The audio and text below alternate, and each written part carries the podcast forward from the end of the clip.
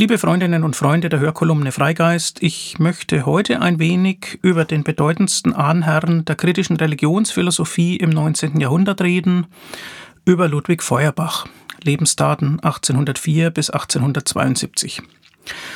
Es gibt dafür einen Grund und einen Anlass.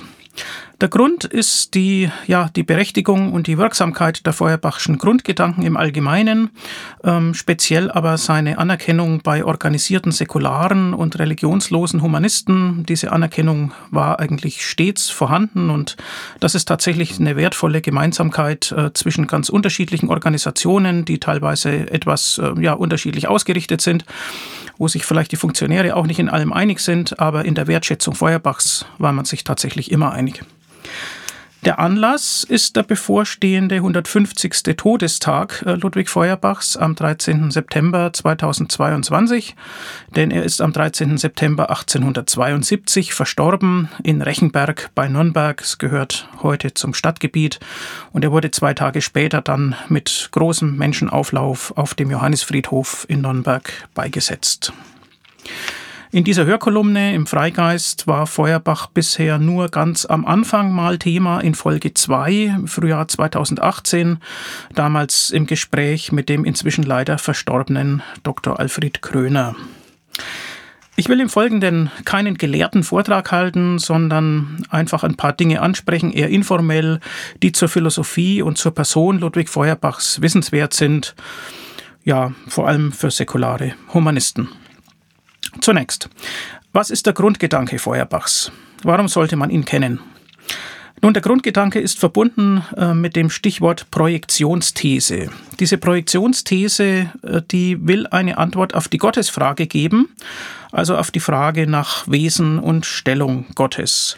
Die Projektionsthese besagt im Kern, Gott ist eine Projektion menschlicher Bedürfnisse, menschlicher Sehnsüchte und Idealvorstellungen, eine Projektion an den Himmel als Personifikation, eben als Gott, als personal gedachter Gott. Dazu drei Erläuterungen. Erstens, ähm, damit wird die Schöpfungsrelation umgekehrt, wie sie in der christlichen Tradition immer vertreten wurde. Es heißt ja im Buch Genesis, Gott schuf den Menschen nach seinem Bilde. Bei Feuerbach wird daraus umgekehrt, der Mensch schuf Gott nach seinem Bilde. Ein knapper zusammenfassender Spruch der Feuerbachschen Grundidee. Und äh, dieser Spruch steht tatsächlich im öffentlichen Raum auf einem Denkmal für Ludwig Feuerbach auf dem Rechenberg in Nürnberg. Zweite Erläuterung. Damit ist nicht schlechthin eine Ablehnung der Religion verbunden, sondern eine Anerkennung der Funktion und der Rolle des religiösen Bewusstseins also die Feuerbachsche Philosophie besagt nicht nur, ähm, ja, Religion beruht auf Irrationalität und das ist alles unvernünftig und so weiter. Ähm, es besagt auch nicht, ähm, wie die Priestertrugtheorie im ähm, 18., teilweise noch 19. Jahrhundert besagt hat, ja, die Priester wissen es eigentlich besser, die wollen die Menschen nur ähm, sozusagen für dumm verkaufen, ja, wollen ihnen Illusionen einreden. Nein, bei Feuerbach wird die Anerkennung äh, der Funktion des religiösen Bewusstseins ähm, durchaus mitformuliert. Und er will eben wissen, was dahinter steckt und er sieht, äh, dass das den Menschen offenbar in gewisser Hinsicht auch nützt, sonst wäre die Religion nicht so ein stabiles Phänomen. Ja, und die dritte Erläuterung mit dieser Projektionsthese ist natürlich ein Schlüssel zur Dekodierung der religiösen Inhalte, der religiösen Überlieferung verbunden weil man ja sagen kann, okay, man kann jetzt durchschauen, gerade durch die Feuerbachsche Philosophie kann man durchschauen, ähm, wie es zu den religiösen Vorstellungen kommt. Und dann kann man vielleicht ähm, so eine Art Rückprojektion vornehmen, kann sich klar machen, ähm, dass eben der Mensch dahinter steckt. Und das kann man zusammenfassen in den schönen Satz, die Anthropologie ist das Geheimnis der Theologie. Also Anthropologie, die Lehre vom Menschen, die philosophische Lehre vom Menschen, ist das Geheimnis der Theologie. Der Feuerbachsche Zugang ähm, ist zunächst mal wertneutral. Feuerbach will die Religion analysieren und verstehen. Und er stellt an einer Stelle sogar eine Analogie her ähm, zur chemischen Analyse, ähm, wo man ja wissen will, was sind eigentlich die Zutaten einer Verbindung, was sind die Elemente, auf die sich das Ganze zurückführen lässt. Und ähm, ja, Feuerbach nennt äh, seinen Zugang eine genetisch-kritische Methode. Mit genetisch ist nicht Genetik gemeint, sondern die Entstehung des Phänomens Religion. Wie kommt es dazu eigentlich? Das ist das, was ihn interessiert. Und äh, er hat dazu ein gründliches Text- und Quellenstudium betrieben, hat also äh, sich mit der Bibel natürlich auseinandergesetzt, aber auch mit den Schriften Martin Luthers und vieler anderer Theologen und Philosophen. Ähm, sein Standpunkt ist der der Religionsphilosophie. Und Religionsphilosophie betrachtet ja das Phänomen Religion sozusagen von außen, steht also außerhalb der Theologie. Ähm, der mittelalterliche Standpunkt, dass die Philosophie die Markt der Theologie sei, ähm, ist Feuerbach ganz fremd. Das würde er selbstverständlich ablehnen, sondern er betrachtet die Religion vom Standpunkt einer kritischen Philosophie aus. Ludwig Feuerbach wird auch von Theologen ernst genommen. Äh, bis heute er wird, soweit ich das sehen kann, stets besprochen in Schulbüchern der evangelischen Theologie. Ähm, da ist er sozusagen kanonisiert als Schulstoff, ähnlich wie Nietzsche oder Freud oder auch Marx. Oft läuft das dann unter der Überschrift Herausforderungen durch den Atheismus ähm, und so weiter. Man möchte also ja die Schüler ähm, vielleicht ein wenig dagegen immunisieren, ähm, Feuerbachianer zu werden. Aber immerhin wird er eben als ernsthafter Religionsinterpret anerkannt. Und es liegt vielleicht auch daran, ähm, dass er selbst anfänglich Theologie studiert hat. Tatsächlich zwei Semester lang in Heidelberg, ähm, unter anderem bei Karl Daub, der durch Hegel beeinflusst war. Und Feuerbach allerdings ähm, hat dann die Theologie recht schnell aufgegeben, sehr bewusst, hat sich der Philosophie zugewandt, ging dann von Heidelberg nach Berlin und hat dort ähm, Hegel, der damals sehr einflussreich und anerkannt war, dann gehört und war da ganz begeistert. Ja, man kann also sagen, Feuerbach ist der Theologie davongelaufen. Vielleicht sollte ich an dieser Stelle ein bisschen was zu Feuerbachs Herkunft, zu seinem familiären Hintergrund und zu seinem Lebenslauf erzählen. Der Vater Ludwig Feuerbachs, Paul Johann Anselm Ritter von Feuerbach, war ein bedeutender Rechtsgelehrter. Ähm, der war geprägt durch aufklärerisches Denken zu Beginn äh, des 19. Jahrhunderts und er hat dieses aufklärerische Denken in die Rechtswissenschaft eingebracht, zum Beispiel durch die Abschaffung der Folter im bayerischen Strafrecht. Und ähm, nun, er hatte diverse berufliche Stationen, ähm, also hatte durchaus höhere Ämter inne ähm, im damaligen bayerischen Staat.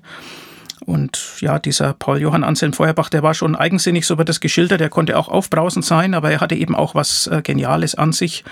Ähm, er wurde dann nach Ansbach berufen, war dort Präsident des Appellationsgerichts und ähm, hat sich in Ansbach in seinem letzten Lebensjahr auch um Kaspar Hauser gekümmert, was damals natürlich ein, ja, und eigentlich bis heute ein ungeklärter Kriminalfall war. Also Ludwig stammte aus einer ja angesehenen großbürgerlichen Familie. Ähm, das waren insgesamt fünf Söhne, äh, die tatsächlich alle studiert haben. Und es gab noch drei Töchter. Aber damals bedeutend waren vor allem die Söhne. Der älteste Anselm Feuerbach war Archäologe und Kunstgeschichtler. Ähm, der hatte wiederum einen Sohn, Anselm, ähm, der auch bis heute sehr bekannt ist. Das war nämlich der Maler Anselm Feuerbach. Das war also ein Neffe des Philosophen Ludwig Feuerbach. Dann der zweite Bruder, Karl Feuerbach, der war Mathematiker, der hat seine Spuren in der Geometrie hinterlassen äh, durch den sogenannten Feuerbach-Kreis. Der dritte Bruder, Eduard, äh, der war Jurist ähm, an der Uni Erlangen, ähm, ist also sozusagen in die Fußstapfen des Vaters ein bisschen getreten als Philosoph. Ludwig war der vierte Sohn und ähm, er hatte dann noch einen kleinen Bruder, Friedrich Feuerbach, der war Sprachwissenschaftler und Schriftsteller und ja, hat dann als Einzelgänger in Nürnberg gelebt und ähm, hat seinen Bruder Ludwig immer sehr bewundert und auch dessen Schriften mit popularisiert und selbst verarbeitet. Zurück zu Ludwigs Studiengeschichte. Ähm, Ludwig Feuerbach war dann also durch die Hegelsche Philosophie geprägt und bereits religionskritisch ausgerichtet. Und nun ja, die Hegelsche Philosophie ist nicht leicht zu erklären. Ähm, das ist ja zentraler Teil des deutschen Idealismus als philosophische Strömung. Da geht es immer irgendwie um den Geist. Und es wird dann von Hegel eben ausgeführt, dass es den subjektiven Geist des Menschen gibt, ähm, der dann Objektivierungen hervorbringt und Verdinglichungen und Entäußerungen und äh, dann dadurch zum absoluten Geist wird. Nun ja, ähm, man muss damit nicht wahnsinnig viel anfangen können. Feuerbach konnte es nach einer Zeit auch nicht mehr. Er hat sich dann tatsächlich von der Hegelischen Philosophie abgewandt äh, in markanten Aufsätzen, die Ende der 1830er Jahre erschienen sind. Aber ja, in welchem Karrierestadium war er da eigentlich? Ähm, er hatte von Berlin an die Universität Erlangen gewechselt. Er hat 1828 promoviert in Erlangen ähm, über die Unendlichkeit, Einheit und Allgemeinheit der Vernunft. Also tatsächlich hat er sich dem Vernunftbegriff zugewandt. Das ist mit der Hegelischen Philosophie noch durchaus verträglich. Und er hat dann ähm, in jugendlicher, ja, kritischer Begeisterung und einem gewissen Überschwang eine Schrift verfasst mit dem Titel Gedanken über Tod und Unsterblichkeit.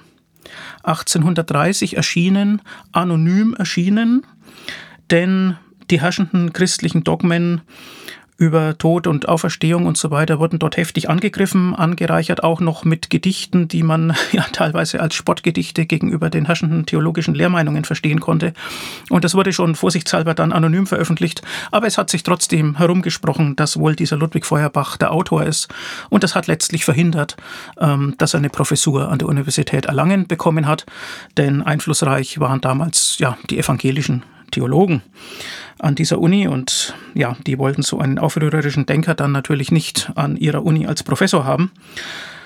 Aber Feuerbach war promoviert und er war dann Dozent. Er hat Vorlesungen gehalten, Philosophie, geschichtliche Vorlesungen, hat auch Buchveröffentlichungen äh, herausgebracht in den 1830er Jahren. Die waren durchaus anerkannt, äh, über Peer Beil etwa oder auch äh, über Leibniz.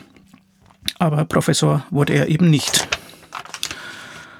Er hat sein Leben dann ähm, auf andere Weise gestaltet. Er hat nämlich 1837 geheiratet, Bertha Löw, ähm, die Anteile an einer Porzellanfabrik mitgebracht hat. Man hatte also zunächst mal finanziell ausgesorgt und äh, das hat bei Ludwig dazu geführt, dass er aufs Land umgezogen ist denn diese Porzellanfabrik war angesiedelt in Schloss Bruckberg. Bruckberg ist im Ansbacher Land in Mittelfranken gelegen. Und Feuerbach hat sich äh, mit dem Landleben sehr gut angefreundet. Er hat sich dort wohlgefühlt. Ähm, er hat die Uni hinter sich gelassen und war sogar stolz darauf, dass er also nicht diesen hochnäsigen und abgehobenen Betrieb ähm, weiter bedienen musste, sondern er konnte in Ruhe nachdenken und auch dort mit einfachen Leuten reden, sich inspirieren lassen. Und tatsächlich ist in Bruckberg sein Hauptwerk entstanden, Das Wesen des Christentums, erschienen 1841 danach noch in zweiter und dritter Auflage. Und äh, das war sehr erfolgreich. Das hat eingeschlagen. Das hat dem Geist der Zeit entsprochen. Es war ja die Zeit äh, des Vormärz, also vor der Revolution 1848, ähm, wo es also durchaus politische Unzufriedenheiten auch schon gab und ja, natürlich ein kritisches Schriftstellermilieu. Ähm, Feuerbach hat dann den Titel Das Wesen der Religion nachgeschoben, 1845, ähm, wo das noch ähm, breiter dargestellt wird. Und er hat dann Vorlesungen über das Wesen der Religion gehalten, tatsächlich 1848, 49, eingeladen von kritischen Heidelberger Studenten, ähm, ja, die also diese Gedanken sozusagen populär erläutert ähm, hören wollten. Und wenn man heute ähm, etwas von Feuerbach lesen will, dann würde ich auch eher das Wesen der Religion oder die Vorlesungen über das Wesen der Religion empfehlen. Denn das Wesen des Christentums ist zwar sein allseits bekanntes Hauptwerk, aber das ist natürlich schon noch, ähm, naja, durch so einen späthegelschen Stil ein Stück weit geprägt. Das sind dann schon oft ähm, lange Sätze, Aufzählungen, verschachtelte Gedanken und das ist nicht jedermanns Sache. Ich will davon nicht abraten. Es, es gibt ja eine Reklamausgabe, es ist ein wichtiges Werk, aber als erster Einstieg sind vielleicht die Vorlesungen über das Wesen der Religion doch ähm, etwas geschmeidiger. Ja, Feuerbach hat dann, ähm, nachdem die Revolution gescheitert war, er war da übrigens zeitweise auch Beobachter in der Frankfurter Paulskirchenversammlung und ähm, konnte sich dann aber nicht entschließen, äh, in die Politik zu gehen. Ähm, er hat dann sein Thema nochmal gründlicher durchgearbeitet und noch 1857 ein neues Buch dazu herausgegeben, die Theogonie also sozusagen die Entstehungslehre von, von Gott, Theogonie aus den Quellen des klassischen hebräischen und christlichen Altertums. Ähm, das war sicherlich das Bestreben, die Thesen nochmal abzusichern, nochmal mit weiteren Quellen zu belegen ähm, und damit äh, dem Grundgedanken zum Durchbruch zu verhelfen. Allerdings war in den 1850er, 60er Jahren nicht mehr so angesagt, äh, würde man heute vielleicht sagen. Da hat sich die geistige Welt dann in Deutschland äh, doch ein bisschen woanders hin bewegt. Seine große Zeit waren die 1840er Jahre, das kann man, glaube ich, sagen. Feuerbach hat äh, zunehmend eine naturalistische Ausrichtung äh, in seinem Denken angenommen. Ja, eine Tendenz zum Materialismus, kann man schon sagen, beim späten Feuerbach. Ähm, paradigmatisch dafür ist ein kurzer Satz, der aus einer Buchbesprechung eines Buches von Moleschott stammt. Ähm, der Mensch ist, was er ist. Das kennen vielleicht manche. Aber Feuerbach hatte immer den ganzen Menschen im Blick. Ähm, seine natürlichen Lebensvoraussetzungen und Lebensäußerungen, das war ihm wichtig, nicht nur die Rationalität. Also er war kein rein verstandesgeleiteter Mensch, sondern er hat ähm, bei seinem Menschenbild immer auch das Herz und äh, die Liebe mitbetont und er hat tatsächlich im Verhältnis von Ich und Du, also im zugewandten Gegenüber äh, sozusagen die Keimzelle ähm, ja, gelingender Moral und eines gelingenden Lebens gesehen. Ähm, abgelehnt hat er blutleere Spekulation und ähm, sozusagen die Abstraktion, wobei das Wort Abstraktion Abstraktion ja schon von Abziehen, von Wegziehen kommt. Und das hat er vor allem im Bereich der Theologie gesehen, wo sozusagen vom realen Menschen abgesehen wird und ähm, ja, wo man dann ähm, durch Abstraktionen Dinge behauptet, die, die eben abgehoben sind und die mit dem realen Leben überhaupt nichts mehr zu tun haben. Ähm, Insbesondere war, war es ihm ein Gräuel, äh, dass ähm, bei theologischen Argumentationen oft eine völlige Überschätzung des rationalen Anspruchs vorliegt. Denn Theologen wollen ja letztlich ähm, vernünftig zu Ende denken, ähm, was die Glaubensüberlieferung besagt und so weiter. Und äh, das hat Feuerbach also als ganz verfehlt, als aussichtslos, als Irrweg, als Sackgasse angesehen. Und das zeigt sich sogar schon äh, in der Titelsuche zum Wesen des Christentums. Das, äh, der endgültige Titel ist etwas, was wie so oft dann ähm, in Verhandlungen mit dem Verlag äh, letztlich rauskam. Ursprünglich war Feuerbachs Idee 1840 schon, das Buch zu nennen Kritik der unreinen Vernunft. Das ist natürlich eine Anspielung an das erkenntnistheoretische Hauptwerk von Kant, das ja bekanntlich die Kritik der reinen Vernunft heißt.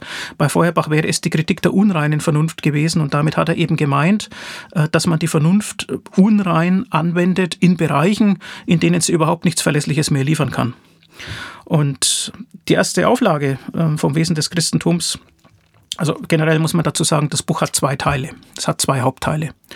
Und in der ersten Auflage da hießen diese Teile erstens die Religion in ihrer Übereinstimmung mit dem Wesen des Menschen und zweitens die Religion in ihrem Widerspruch mit dem Wesen des Menschen. Da sieht man also schon den Doppelcharakter. Einerseits Übereinstimmung, andererseits aber auch Widerspruch. Ja, das heißt, er, er will die Religion verstehen, er sieht darin eine gewisse Substanz, aber eben eine vom Menschen selbst missverstandene, eine, die vom realen, vom realen Menschen eben wegführt. Und diese beiden Überschriften wurden dann in der zweiten und dritten Auflage geändert. Noch klarer, noch plakativer. Der erste Teil heißt jetzt, das Wahre, das ist anthropologische Wesen der Religion. Und der zweite Teil heißt, das Unwahre, das ist theologische Wesen der Religion. Also das Anthropologische, das teilt er durchaus, das Theologische, das lehnt er ab. Nach Feuerbach sind die Attribute Gottes göttliche Attribute insofern, als der Mensch äh, sie eben tief verehrt und deswegen für göttlich hält. Ähm, das sind Attribute, in denen der Mensch seine Idealvorstellung erfüllt findet. Es ist also das idealistische Bild dessen, was der Mensch erstrebt, was er gerne wäre, was er in seiner Endlichkeit aber in seiner Endlichkeit einfach nicht ist. Also gütig, gerecht, einsichtig, äh, dem Mitmenschen zugewandt und so weiter. Und Feuerbach sagt, äh, weil wir diese Attribute, diese Eigenschaften, diese Tugenden so hoch schätzen, deswegen schreiben wir sie Gott zu. Aber eigentlich stellt der Mensch damit etwas außer sich, was eigentlich ähm, in ihm äh, wirkt. Also das heißt, der Mensch, ähm, der steht im Glaubensinhalt der idealisierten Fantasieversion seines eigenen Wesens gegenüber, aber er bemerkt das nicht innerhalb der Religion. Er bemerkt das nicht, solange er ein Gläubiger ist, sondern er muss es dann eben als Philosoph hinterfragen und dann kann er es bemerken. Und ja, bei Feuerbach ähm, ist das, was in diesen idealisierten Vorstellungen zum Ausdruck kommt, das Gattungswesen des Menschen. Das ist ein Begriff, der bei Feuerbach immer wieder auftaucht. Das Gattungswesen, das ist also nicht im Sinne der biologischen Systematik gemeint, ähm, sondern das, was den Menschen als Menschen ausmacht, was alle Menschen gemeinsam haben, was sie verbindet. Äh, es ist also die Perspektive der Menschheit als Ganzer, die bei Feuerbach eine Rolle spielt. Das ist in der Folge kritisiert worden mit der Rückfrage, welche Rolle denn das Individuum dann bei ihm spielt und ob er sozusagen dem Einzelnen äh, gerecht wird. Ähm, in der Tat könnte man mit diesem Feuerbachschen Projektionsschema heute fragen, ob die neueren Entwicklungen im religiösen Bewusstsein denn auch in seinem Sinne gedeutet werden können. Wir haben ja heute eine Individualisierung und eine Diversifizierung ähm, auch der religiösen Auffassungen, eine Pluralität auch der Gottesbilder. Ähm, liegt das vielleicht daran, dass die Gesellschaft, ähm, dass auch das säkulare Bewusstsein heute eben schon individualisiert ist? Ähm, es ist ja nicht mehr wie früher so, dass eine autoritäre, patriarchale Ordnung herrscht, die dann an den Himmel äh, projiziert werden kann, sondern vielleicht ist es äh, eher eine plurale, egalitäre Unordnung. Wie auch immer, ähm, es gibt eine weitere Einordnung Feuerbachs, die vorgenommen wurde vom Marxismus.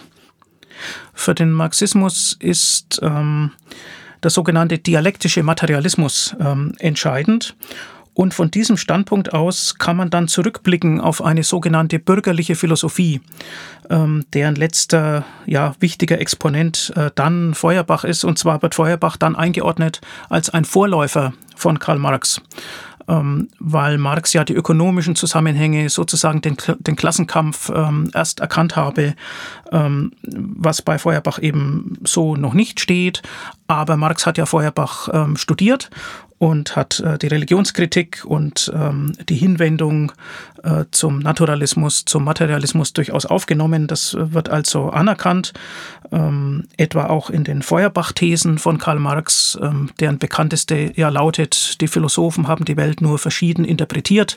Es kommt darauf an, sie zu verändern, wie man etwa im Treppenhaus des Hauptbaus der Humboldt-Universität äh, in Berlin nachlesen kann. Also da wird Feuerbach gewissermaßen eingeordnet, aber damit auch vereinnahmt.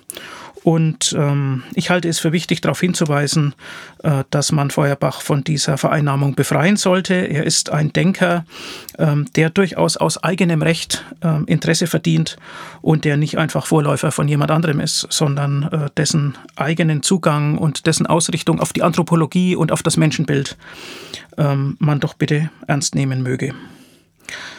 Ja, im Feuerbachschen Spätwerk ähm, wendet er sich dann Fragen der Ethik zu. Es gibt eine Schrift zur Moralphilosophie von 1868.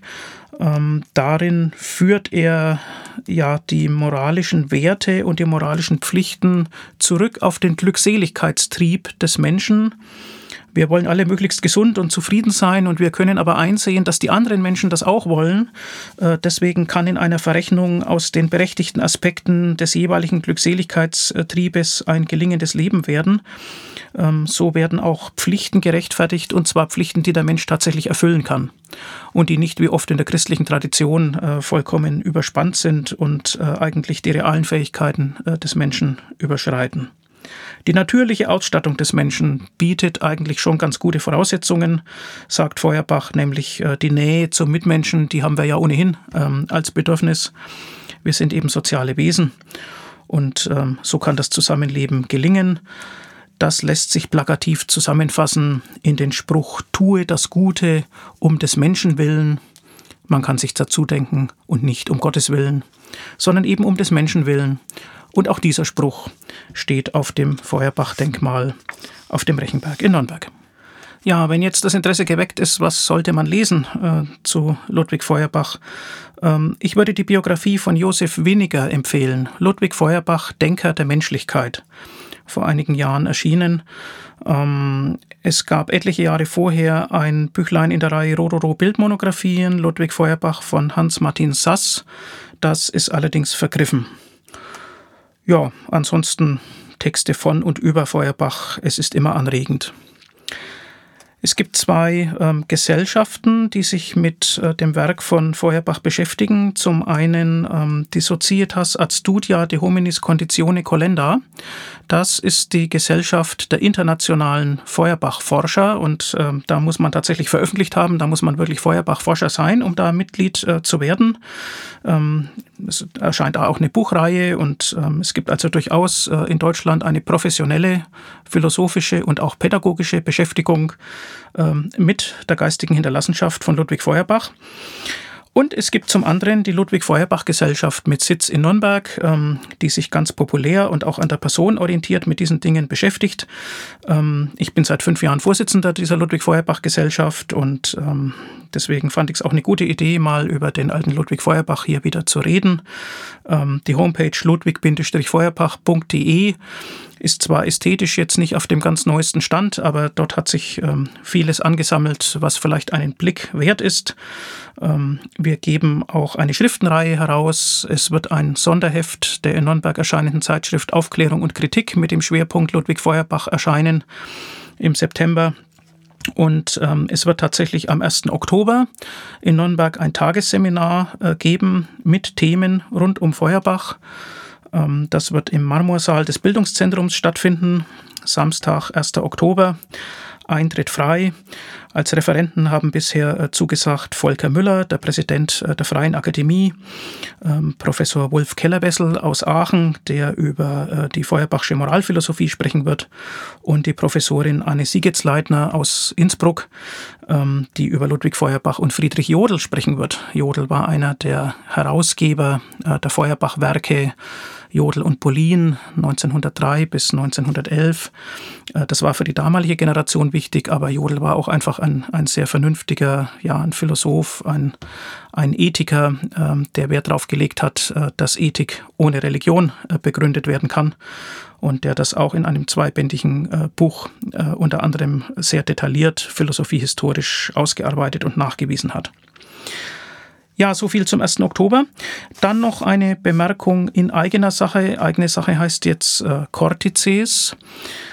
Cortices hat ja als äh, großes, immer wiederkehrendes Schwerpunktthema äh, die Neurowissenschaften, die Hirnforschung. Was sagt das über unser Menschenbild? Und immer im Herbst machen wir ein großes populärwissenschaftliches Symposium in Nürnberg im Aufsichtssaal des Germanischen Nationalmuseums. Das ist in diesem Jahr auch nicht anders. Ähm, das findet statt am Wochenende 7. bis 9. Oktober. Und äh, das Thema ist äh, Gehirne zwischen Genie und Wahnsinn, Begabung und Persönlichkeit aus Sicht der Neurowissenschaft. Man kann sich noch anmelden. Wir freuen uns drüber. Vielen Dank. Bis zur nächsten Folge.